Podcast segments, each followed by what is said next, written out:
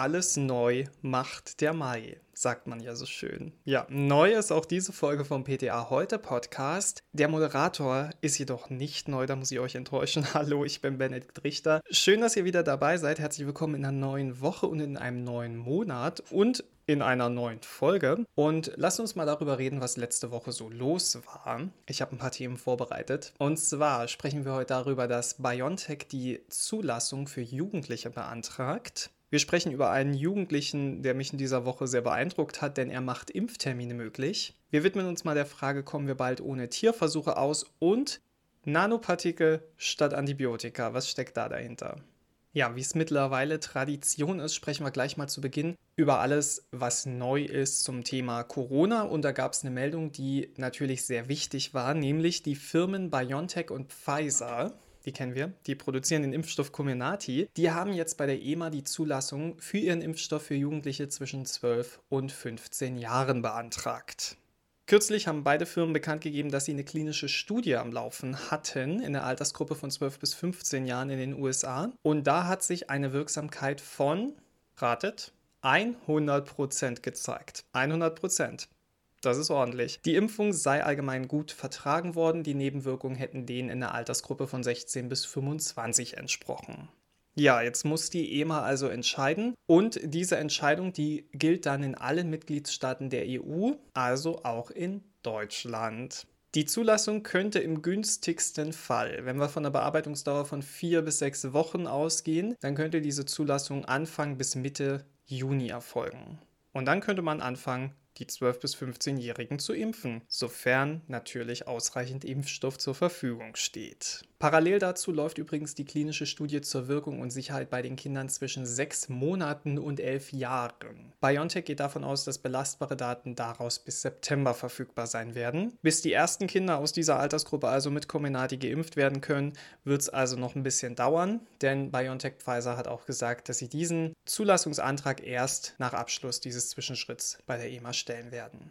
Ja, jetzt haben wir über die Jugendlichen bis 16 gesprochen und ich habe diese Woche auch noch was über einen 17-Jährigen gehört. Und zwar geht es um Julian Ambrosi und der hat etwas getan, was ich mega cool finde und enorm wichtig, denn der hat eine Suchmaschine für Impftermine entwickelt.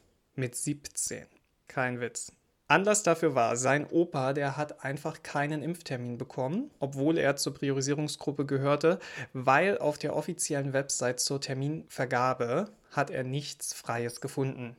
Julian Ambrosi hat sich dann zwei Stunden rangesetzt und einen Programmcode geschrieben, der das Portal in Abständen von wenigen Minuten ausliest und die freien Termine auf einen Blick anzeigt. Wie das genau funktioniert, davon habe ich überhaupt keine Ahnung. Auf impfterminübersicht.de in einem Wort geschrieben, impfterminübersicht.de. Da zeigt er alle freien Termine in bisher rund 100 Impfzentren an und stellt das jedem zur Verfügung.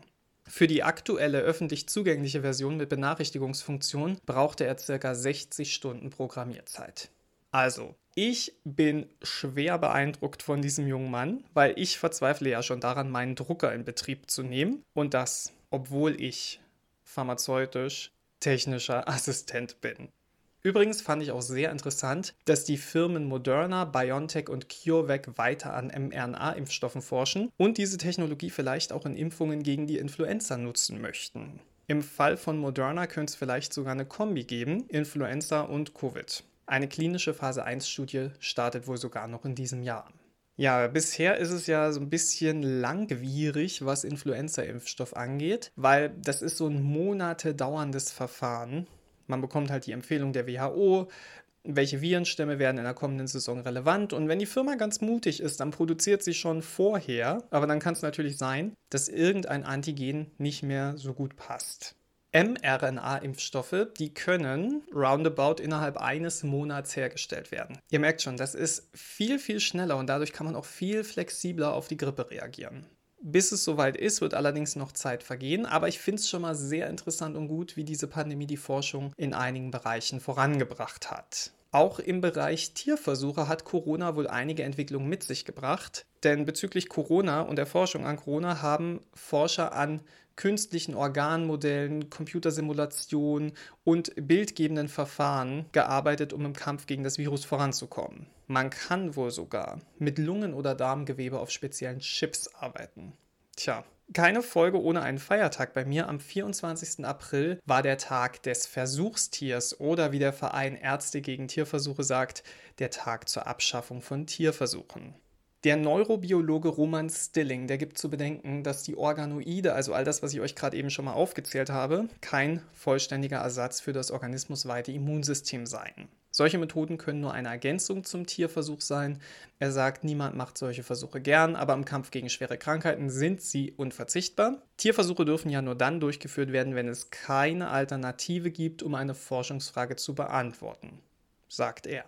Gegenstimme kommt da von Frau Filipova von Ärzte gegen Tierversuche und die sagt, dass das staatliche Fördersystem den Trend, tierversuchsfrei zu arbeiten, nicht wirklich unterstützt. Sie sagt, die Entwicklung tierversuchsfreier Forschung wird mit einem Prozent aller Gelder abgespeist.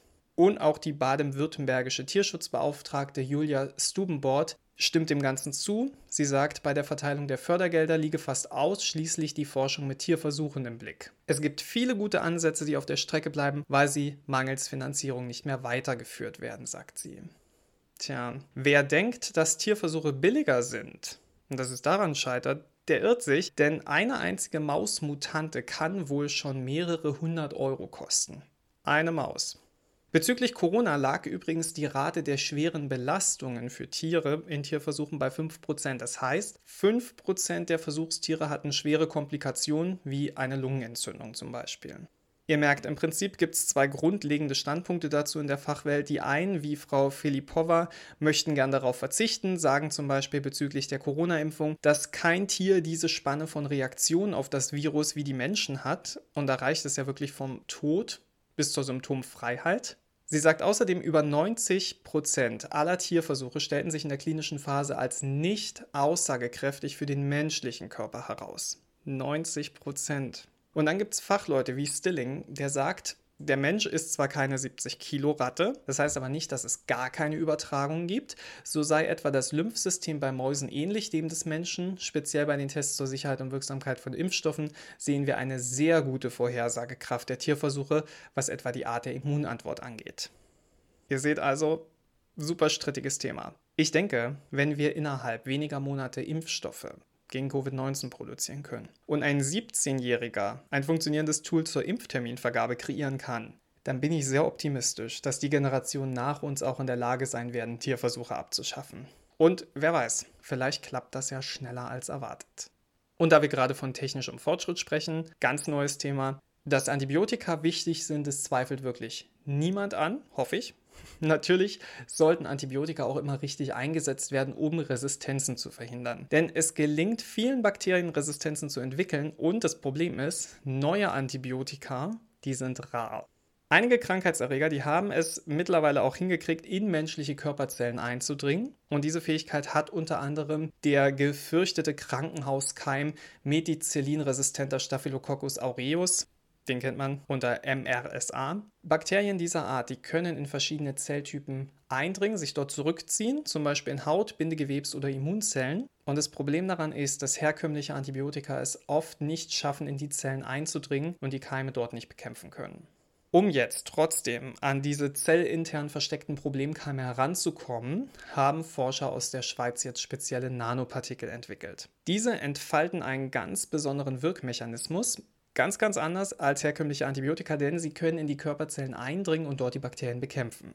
In Untersuchungen zeigten sie eine signifikante Wirkung gegen MRSA. Wurden infizierte Zellen mit den Partikeln behandelt, dann lösten sich die in ihnen befindlichen Bakterien auf. Ja, bisschen gruselig, oder? Das Coole ist aber, die Körperzellen selbst wurden dabei nicht angegriffen. Und jetzt ist die Frage, wie funktioniert das? So ganz wissen das die Forscher auch noch nicht, aber sie nehmen erstmal an, dass die Nanopartikelhybride auf die Bakterienzellmembran einwirken. Dabei entstehen reaktive Sauerstoffverbindungen und die zerstören die Bakterien. Die menschliche Zellmembran ist aber ein bisschen anders beschaffen als die Bakterienzellmembran und vielleicht ist das der Grund, warum Körperzellen von diesem Vorgang verschont bleiben. Die Forscher wollen künftig die Wirkweise der Partikel im Infektionsgeschehen noch genauer analysieren, um sie dann als antibakterielle Mittel weiter zu optimieren. Ja, spannend, oder? Spannende Folge war das auch wieder. wir sind leider schon wieder am Ende angekommen. Ich danke euch sehr fürs Zuhören und jetzt bleibt mir eigentlich nur noch übrig, euch eine ganz tolle Woche zu wünschen. Eine ganz tolle Woche, einen ganz tollen Monat und wenn ihr mögt, alles neu macht der Mai. Nächste Woche gibt es auch wieder eine neue Folge vom PTA Heute Podcast. Wenn ihr mögt, hören wir uns nächste Woche wieder. Ich werde auf jeden Fall da sein. Bis dahin, habt eine tolle Zeit und gehabt euch wohl.